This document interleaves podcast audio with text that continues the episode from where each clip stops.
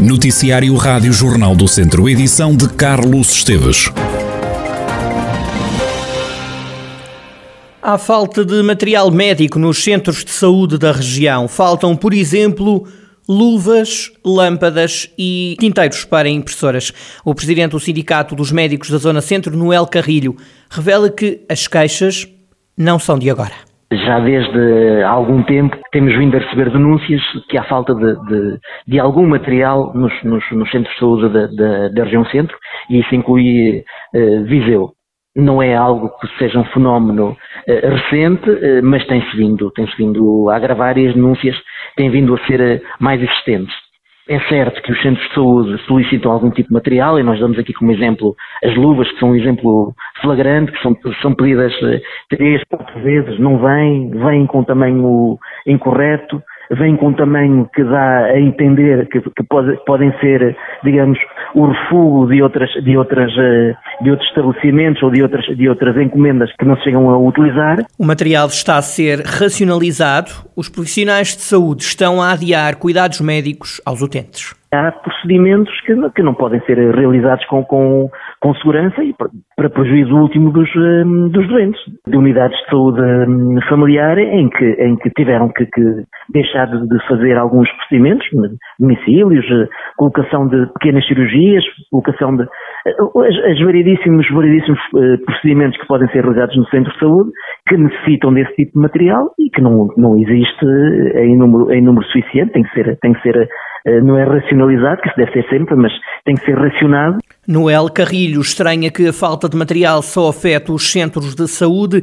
O sindicalista acrescenta que já foram pedidos esclarecimentos à Administração Regional de Saúde do Centro. Nós já chamamos a atenção da ARS do Centro para esta situação em bom tempo. Eh, foi-nos foi -nos eh, garantido que o problema se devia a, a, a problemas com, com, com, o fornecimento, que seriam problemas, digamos, alheios à, ARS e que estariam em, em vias de ser solucionados. O que é certo é que eh, já se passaram cerca de dois meses desde essa, desde essa carta e desde essa garantia e os problemas continuam a existir, o que é, que é uma infelicidade e não, não compreendemos como é que isso pode hum, acontecer nos centros de saúde quando, pelo menos que seja nosso, do nosso conhecimento, isso não acontece, por exemplo, eh, nos hospitais. Portanto, não será por falta de capacidade de fornecimento, haverá aqui algum tipo de, de dificuldade que importa terminar de imediato, porque não se justifica em nenhum tempo, menos ainda num tempo em que falamos de pandemias e de equipamentos de proteção individual, que faltem, por exemplo, luvas. Isso não é algo que seja, que seja aceitável. Fica a denúncia de Noel Carrilho, presidente do Sindicato dos Médicos da Zona Centro. Falta material médico nos centros de saúde da região. No esclarecimento prestado à Rádio Jornal do Centro, a Administração Regional de Saúde do Centro diz que tem desenvolvido todos os esforços no sentido de assegurar aos profissionais de saúde da sua rede de cuidados primários a disponibilização do material quantitativa e qualitativamente necessário à persecução da atividade assistencial. Ainda assim, reconhece que tem registado alguns constrangimentos no que diz respeito à disponibilização de luvas descartáveis por culpa das empresas que fornecem e que não entregaram este material no devido tempo. A ARS Centro refere ter na fase final mais um procedimento concursal que quer, eh, que visa a aquisição de material que num curto espaço de tempo vai ser distribuído às unidades de saúde que dele venham a precisar. Ainda na área da saúde, dizer-lhe ainda que esta quinta-feira assinala-se o Dia Nacional do Doente com AVC e para marcar a data, o Centro Hospitalar Tondela Viseu vai promover durante a tarde rastreios gratuitos de prevenção do acidente vascular cerebral. O objetivo é sensibilizar para a importância da detecção precoce da doença, bem como aconselhar boas práticas de saúde, bem-estar e de promoção de um estilo de vida saudável, diz o Hospital de Viseu em comunicado. A iniciativa começa às duas da tarde e decorre no átrio do hospital. O mau tempo registado na tarde de ontem causou estragos na produção de frutos vermelhos no Conselho de Mangualde. As produções de mirtilos e de framboesas sofreram vários danos, como adianta Rui Costa, presidente da COAP, a Cooperativa Agropecuária dos Agricultores de Mangualde. Ontem, de facto, caiu um granizo, caiu com, com grande intensidade, tendo provocado estragos na, na floração e no fruto, eh, que em muitas das variedades, eh, em particular as variedades precoces, já estaria eh, adiantado. portanto, neste sentido, e obviamente pelo número de queixas que saiu na cooperativa sobre este, este fenómeno atmosférico. Portanto, estamos conscientes que já temos aqui perdas significativas, sobretudo nesta fileira dos frutos. Nós estaremos a falar perdas superiores na ordem dos 30%, provavelmente na, na, nas variedades. Estamos a falar eu diria que uh, os prejuízos poderão rondar, uh, considerando os 30%, poderão rondar, uh, assim, por alto, valores na ordem dos 500 mil euros, 300, 400, 500 mil euros, provavelmente. Os agricultores vão agora acionar os seguros de colheitas. Nós temos praticamente todos os produtores têm seguro de colheita e, portanto, o que vamos fazer, ou já fizemos, foi fazer as participações aos seguros e agora aguardar as peritagens por parte das empresas que fazem esse trabalho para se ter uma, uma noção clara dos prejuízos que estão em causa. Portanto, não estamos, não estamos em fase de pedir ajuda ao governo e esperemos que nunca vamos chegar a esse ponto, mas uh, estamos é na fase de acionar uh, os seguros de colheita que, que, estão, que estão ativos, não é? Rui Costa reconhece que se o granizo caísse noutra altura do ano, as perdas seriam ainda maiores. Se fosse mais tarde iria ser pior, sem dúvida, porque aí poderia ferir o fruto e o fruto, não tendo as condições necessárias, não, não, não perde o valor ao mercado fresco. Portanto, iria uma grande parte da produção poderia ir para a indústria, o que era perdas muito significativas na, para os produtores. Agora, ainda estamos numa fase em que só as precoces, só as plantas precoces, é que sofreram grandes prejuízos e, portanto, ainda temos os intermédios estes dias que podem ajudar a salvar uh, a, a, campanha. Mas uh, não sabemos é como é que o, o, tempo se vai comportar, não é? E vamos esperar que isto não, não, não haja assim grandes, adversidades que tragam prejuízos. Rui Costa, o presidente da COAP, a Cooperativa Agropecuária dos Agricultores de Mangualde, sobre os efeitos causados pelo mau tempo registado na tarde de ontem, produções afetadas, sobretudo frutos vermelhos, produções de mirtilos e de framboesas com uh, danos devido ao mau tempo. O governo autorizou a Infraestruturas de Portugal a lançar a empreitada de construção de uma nova ligação entre o antigo IP5 em Viseu e a zona industrial do Mundão. A obra integra o projeto de requalificação da Estrada Nacional 229 que liga Viseu ao Sátão e que há anos é reivindicada.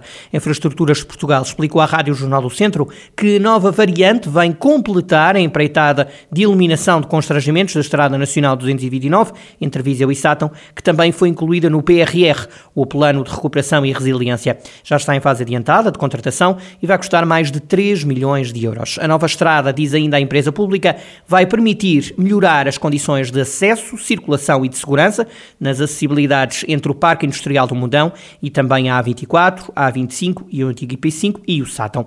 A Infraestruturas de Portugal espera lançar em breve o concurso público da nova empreitada pelo valor de 11,6 milhões de euros. Ouvido pela Rádio Jornal do Centro, o presidente da Câmara de Sátão, Alexandre Vaz, aplaude este novo passo para pôr fim a um problema que se arrasta há duas décadas. Finalmente a obra vai arrancar, é uma obra que eh, nós esperamos aí há 20 anos por ela, há mais ou menos há 20 anos, mas eh, pronto, fico satisfeito e congratulo inclusivamente que a obra que essa parte da obra não vai ser feita sequer no Conselho de Sátão, como sabe, vai ser feita no Conselho de Viseu, porque a primeira parte que apanha uma, uma, digamos assim, uma pequena parte do Conselho de Sátão, essa já tinha sido lançada, que é a que liga Sátão é, Cavernães, digamos assim, ao Mundão, mas é um bocadinho antes até, e esta é a segunda fase, que é a fase bastante mais cara e que vai ligar eh, essa parte do Mundão à IP5. Fico satisfeito, é uma obra que esperamos há muito tempo, é uma obra que vem, eh, digamos assim, solucionar muitos dos problemas eh, quem viaja do Sátão a Viseu, e não só do Sátão a Viseu, mas quem viaja também eh, de Movimento da Beira, quem viaja de Serrancelho, quem viaja da Guiar da Beira, quem viaja de Vila Nova de Paiva, etc. O autarca espera que os trabalhos avancem o quanto antes. O presidente da Câmara de Sátão confessa também que gostava que fosse feito outro tipo de intervenção na Estrada Nacional 229. Espero que a obra eh, haja autorização e que a obra arranque eh, bastante rapidamente, eh, que será uma melhoria, embora não sendo a estrada eh, que nós queríamos, ou pelo menos queríamos uma estrada, digamos assim, mais larga, mas, enfim, é, é um melhoramento e esse melhoramento aceitamos sempre de boa vontade e congratulamos com isso. A Rádio Jornal do Centro ainda não conseguiu recolher uma reação por parte do Presidente da Câmara de Viseu, Fernando Ruas. O Castelo de Penedono está em obras, os trabalhos estão orçados em 700 mil euros. A Presidente da Câmara de Penedono, Cristina Ferreira, explica que o Castelo precisava de uma intervenção. A autarca diz que a obra quer resolver algumas fragilidades estruturais detectadas nas muralhas. Visa ressalvar, debelar algumas fragilidades que já existem e que foram detectadas neste monumento. Portanto, estamos a antever que a médio e longo prazo possa eventualmente acontecer algo e, portanto, como é um monumento que para nós tem muita importância, estamos a fazer esta obra, que é uma obra que vai levar o seu tempo, o seu curso. Neste exato momento, quem vier a Penedono não poderá passear eh, e visitar o castelo, é lamentável, portanto, nós temos muita pena. A própria fachada exterior do castelo tem andaimes, mas com certeza que na feira medieval, portanto, no primeiro fim de semana de julho, 1, 2 e 3, a fachada principal do castelo já não terá andaimes e, portanto, já se podem tirar fotografias. Todavia, está impedido de acesso ao público porque as obras continuarão na fachada exterior e por trás do castelo. Cristina Ferreira, Presidente da Câmara Municipal de Penedono, sobre estas obras em curso no Castelo da Vila. Um árbitro da Associação de Futebol de Viseu foi empurrado por um jogador no jogo entre o Pedrelos e o Rio de Moinhos, a contar para a divisão de honra de futsal. Tudo aconteceu quando o Rodrigo Azevedo decidiu mostrar cartão vermelho direto a Daniel Coelho, atleta do Pedrelos.